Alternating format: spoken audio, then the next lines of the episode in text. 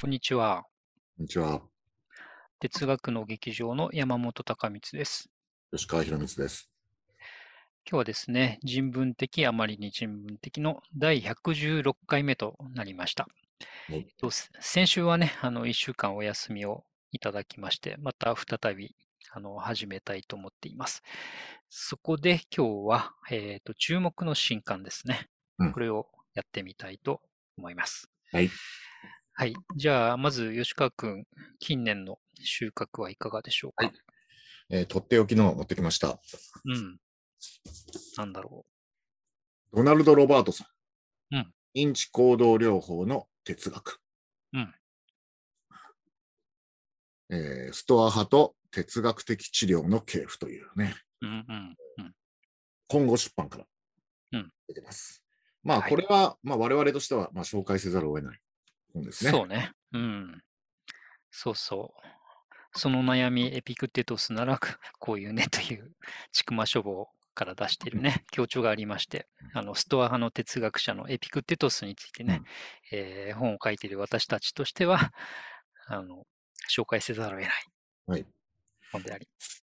で、まあ、さらにですね、えーうんもう一個紹介せざるを得ない理由というのがありまして、うん。8月19日にうん、言論カフェで、うんえーこの認知行動療法の哲学の、えー漢訳者うんである東畑海人さんと、えー藤井翔太さんにうん我々二人がお話を伺うと、うんはい、そういうイベントが、えー行われます。うんというわけで、あのぜひ、えー会場、あるいはオンラインで、えーうんお越しください。はい。というね、ことですね。まあ、そんな説明いらないよね。あの、ね今のあのしん有力な心理療法うん。としてあの有名な認知行動療法っていうのは、まあ、うん古代てコストア哲学の末裔であると。うん。そういう認知行動療法の、まあ、ある種の哲学的基盤うんみたいなことを、まあ、詳しく論じた本とうん。ですね。そうですね。で、本の初めの方にもね、書いてありますけど、認知行動療法を提唱した人々もね、あの、それぞれが自分のその著書の中で、えーストア派の哲学っていうのがあってね、というね、あの自分たちの、あの、祖先じゃないけどね、先行者としてそういうのがあるんだっていう言及をしてるなんて話もねうん、出てきますので、えー単なるこう思いつきの組み合わせではないという、うんそういうものでもあるわけでしたね。うんはい。はい。じゃあ、山本君、いかがでしょうか？はい。じゃあですね、えっと、私、まず一冊目はこちらですね。おお、うん来ましたね。うん。はい。えっと、福音館書店が出している、えっと、たくさんの不思議というね、月刊の、あの、これはまあ雑誌というのか、うんえーわかりませんけどね、2022年の8月号です。で、8これ毎回あの特集で、あの、一つのテーマをね、あの、えっと、掲げて、丸々一冊特集をするんですけど、今回はね、えっと、田中良二さんという化学の専門家の方が書いた、石は元素の案内人といううんタイトルで、鉱物とかね、えーっと、そういうものの話をしてるんですね。で、あの、いまあ、い石はって書いてあるんだけど、これ、あの、田中さんの受け入れ受け売りですけどね、私たちは普通石っていう言葉で呼んでるものはね、あの、専門的に言うと、その、えーっと、二つに分かれていて、岩石と鉱物っていうね、この二つが両方とも石にうんあの含まれているとうんいうので、この本はね、本当面白いんですけどね、あの冒頭、あの岩塩の話から始まるんですね。はいはい。岩塩をねうん。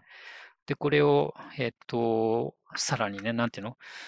こう、岩塩を割って、割って、割っていくとね、何回割ると原子になるでしょうみたいなね、うん面白いコーナーがあって、実際にですね、こんな風にして、おお、すごいね。うん割ってきましたっつって 何回で原子レベルになるか。まあもちろん最後の方はね、手では割れなくなっちゃうんですけどね。なんていう遊び心にもあの満ちている本でね。えっと、読めば、これ、まあ基本子供向けのあのものではありますけどね、大人も楽しめて、えーそうなんだって知らなかったみたいなことをね、あの、いろいろ教えてもらえるものでね、えっ、と、今回ご紹介してみたいと思いました。はい、ありがとうございます。うちにもね、うん20冊ぐらいあるかな。ううん。まあ、山本君家には200冊ぐらいあるからね。そんなにはない。何そんなにはない。不思議は好きだけど、そんなにはない。はい。はい。ありがとうございました。はい。じゃあ、吉川君、2冊目はいかがでしょうか？えーっと、問題作持ってきました。うん。はい。相田誠、生おうはい、新刊です。うん伝統者。うんで、まあ、あの、帯に書いてあるんですけどね、うん。日本の現代美術史上最大のスキャンダル、犬はなぜ描かれたのか。うん。作者自らによる全解説。これはほぼ遺書であると。おお。まあ、まだ正直1ページも読んでないんですけど、まあでも、これはちょっと読まざるを得ないというか、そうですね。うん。あの、相田さんの言うことは、あの、うん。まあ、文章も、あとツイッターも私は結構好きで、うん。一体どういうことを本人は言うのかと、ちうん。ょっとあの注目してます。うん。まあね、あの作品、どの作品もっていうとちょっと言い過ぎかもしれないけどね、毎回その話題になって、えー賛否両論がね、う渦巻くという、あのそういう意味ではね、現現代の作家の中でもあのスキャンダラスな方の一人ですけど、それの本はあれかな、書き下ろしなのかな？どこかで連載とかしていたものなのかな？だろうて急に聞いてしまいますけど。特に何にも書いてないね。うーん。うんうんうんじゃあ書き下ろしかもしれませんね。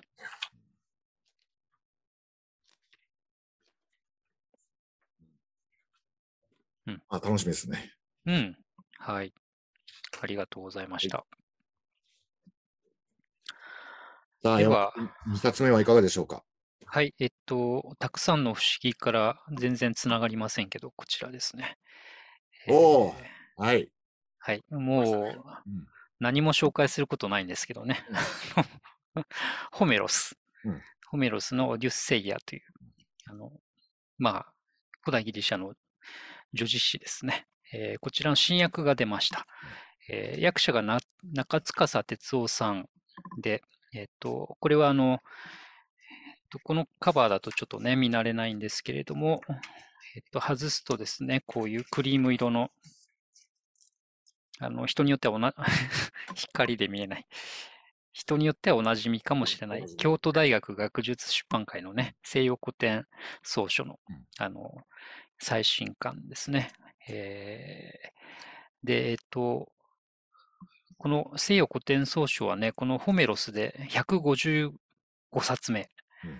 そして今年で25周年ということでね、あのびっくりしますけど、私もあの創刊時からずっと買って読んでますけど、えーもう25年も経ったの？みたいな 別の驚きがあったりします。まあ、それはいいとして、あの今回のこの新訳はですね、えっと、役者と書きにも書いてあるんですが、本来はですね、あの、若手の研究者の方に翻訳の依頼をしたそうなんですね。だけど、その依頼をした相手の方は、えどうも断ったと。うんえーで、なぜ断ったかという理由も書いてあってね、それは、松平千秋先生の名訳があるのに、あの、私が新訳をすることもないみたいなね、そういう理由でお断りされて、で、えっと、この中塚先生が自らあの訳したというね、こういうものなんですね。で、ホメロス読んでる方はね、その松平千秋役って今ではあの岩波文庫に入ってますけどね、そちらでも親しんでいるかもしれないし、あと翻訳がいく何種類かありますからね、皆さんそれぞれ好きな訳文があると思いますけど、今回のこの新訳もですね、えっ、と、まだ私も最初の方しか見てないけど、あの、格調の高い、えー、なんでしょうね、と、女子詩という名にもふさわしいようなですね、日本語の文体で訳されてますので、えーお手に取っていただければなと思います。ありがとうございます。じゃあ、えっと、3冊目になりますが、吉川君、何でしょうか、3冊目は。ちょっとね、えー変わったものを持ってきました。何でしょ堀内慎之介。うんデータ管理は私たちを幸福にするか。うんセルフトラッキングの倫理学。うん公文社新書です。ほまあ、これは、あの、うんまあ、データ管理っていうのは、まあ、セルフトラッキングとも書かれてますが、う。うん。簡単に言うと、Apple Watch とかね、ああ、なるほど。生態情報を自分で管理するじゃん。あとは、まあ、私も使ってるけど、例えば、うん私、スリープサイクルってアプリ使ってるんですけど、うん、あの、うん眠る、あの、えっと、眠る時間とか。あと、免疫から、その、うん睡眠の質を、まあ、それなりのやり方で計算して、うんあの算出してくれるとか、うん、そうやって自分自身のデータをこうあの見ながら自分を、うん。まあ、メンテナンスしていくみたいな、うん。こういうそのテクノロジーうん。の、まあ、その、なんていうんですかね、あの、うん。意義みたいなものを論じたもので、うん。まあ、そういうその、ある種の技術論とかって、昔からあるじゃん。それこそうん。ハイデガーの,、あの原子力論とかね。からうん。あのただね、この本のすごくいいなと思うところは、うん。このチャンネルは人文的、あまりに人文的っていうタイトルで いろいろやってるわけ。いわゆる人文的、あまりに人文的な技術論からもう完全にもうたもとを分かってるっていうか、ほう。ん、もう、あの、それの上等句みたいなものはもういいからと。うん。うん。あの実際に、その、現実にどういうことができて、うんで、どういう、あの、まあ、例えばメリットがあり、デメリットがありっていうのを、あの、まあ、具体的に考えてやっていこうと。う。うん。うん。そういう見地から書かれているもので、うん。あのよくあるのがさ、あのこれはまあ世代によってそれそれに既視感があるかどうかわかんないんだけど、あのうんいや、これは、この技術は結構なものだが、しかし、あの人間性という観点からすると、これこれこういうあの危険があると思われる。あの注視していきたい丸みたいなんで終わる議論ってすごくある種のクリシェとしてあるわけじゃん。ありました。かつてね、すごくありましたね。うん。でそういうのってさ、まあ、うんそれはそうなんだよね。うん。あまあ当たり前なんだよね。だからどんなうん技術が今どういう段階にあろうとも言えちゃうことうん。なわけで、うん。うんあのそういうなんかそれがまあある種のなんかある種の人文的あまりに人文的なスタンスして固定しちゃってるところはあったと思うんだけどうん。もうそれもそれは結論じゃなくてもう前提ですよとうん。うん。あのそういうところから議論を出発するあ出発点にするっていううん。近年の堀内さんの本って全部そういう風になっていてうん。うん。非常にいいなと思ってます。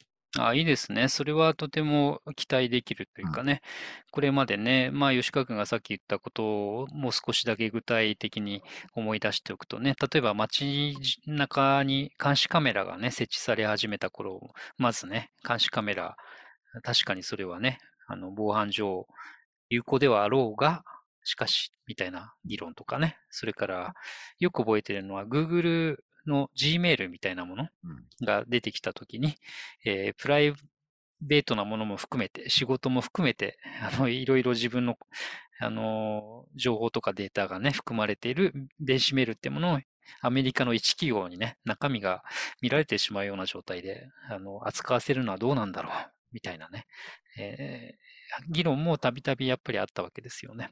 うん、でも結局はね、それは、あの、便利さのメリットの方がね、ありあのあるものですから、人々も、えー使って広がっているという状態があって、で、そこで、あの、懸念をね、示すことは、あの、無益ではありませんけどね、それだけにとどまると、あまり意味のない議論になっちゃうというのでね。やっぱりそうだよね。実際にどうやって克服するのかとか、うん。あるいは実際にどうやってあの無視していいものとするとか、うん。まあ、そういう具体的なその、うんその都度の解決が必要なうんことなので、うん。そういう点から見ていきましょうと。うん、うん。いいですね。あの、なんていうかな。実践的というかね。現状を踏まえた上で、どうするとよりよく使えるかっていう、そういう観点ですね。うん。ありがとうございます。さて、最後はいかがでしょはい。えっと、今の話にちょっとつながるかもしれませんが、こういうお新しい音が出ました。出ましたね。はいうんえっと、小山虎さんの知られざるコンピュータの思想史、アメリカンアイデアリズムから分析哲学へというね、プラネッツからあの出たばかりですけどね、こちらの本です。で、これはですね、あの、人によってはね、連載、えっ、と、ノートだったかな。で、連載していたのをご覧になったかもしれませんけどね、えー、待望の本としてまとまって、えー、出たものです。で私もね、あの、コンピューターの歴史っていうのは興味があるものですから、あの、常々追いかけているんですけどもね、この本はそういう意味ではね、なかなか見たことがないような、あの、歴史、コンピューターの歴史の迫り方をしていて、えー、ごくごく簡単に言うとですね、あの、分析哲学というね、哲学の一つの潮流があるんですけど、その分析哲学と、えー、計算機科学というものがね、こう並行しながら、お互いに影響を与えながら進展してきたんだという、えー、どちらの歴史からもお互いはあんまり参照している様子が見受けられないようなね、分析哲学の文脈ではあんまりそのコンピューティングのことっていうのは出てこなくて、コンピューティングの方ではあんまり分析哲学の話は出てこないんだけど、実は、えー、影響関係があったり、プレイヤーが重なっていたりというね、そのあたりのことを非常にあの詳しく追跡してくださっているというね、こういう本なんですね。あの、イベントもあるよね。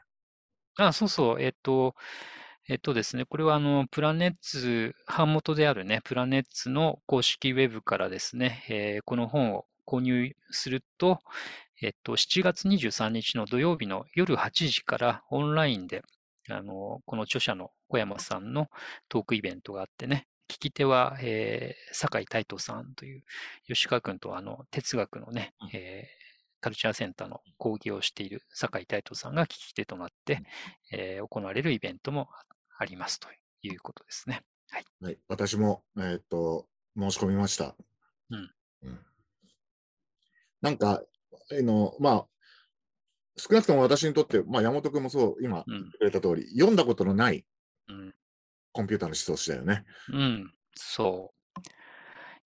コンピューターの思想史だし、哲学史の一面でもあるっていうね、非常に面白いところですね、これはね。うん、あのね、あの80年代後半から90年代にかけて、うん、テッド・ネルソンとかアラン・ケイとか、うん、まあ、あるいはジャーナリストのスティーブン・レビーとか、そういう、うん、いわゆる、まあ、コンピューティングの本ってたくさん出たわけだけども、全然ね、あのそこはあの観点が違うからね。うん、そう。だからね、コンピューティング史の方に、あの、主に関心がある人がね、読み始めると、最初はまずオーストリア哲学史みたいな話から始まるからね、しばらく呆然とするかもしれませんが、それも含めて楽しめるんじゃないかなって思いますね。うん、そうですね。はい。はい、というわけで、6冊終わりましたかね。終わりましたね。6冊ご紹介しました。あっという間ですね。はい。なんかこうやってるうちに一生終わりそうですね。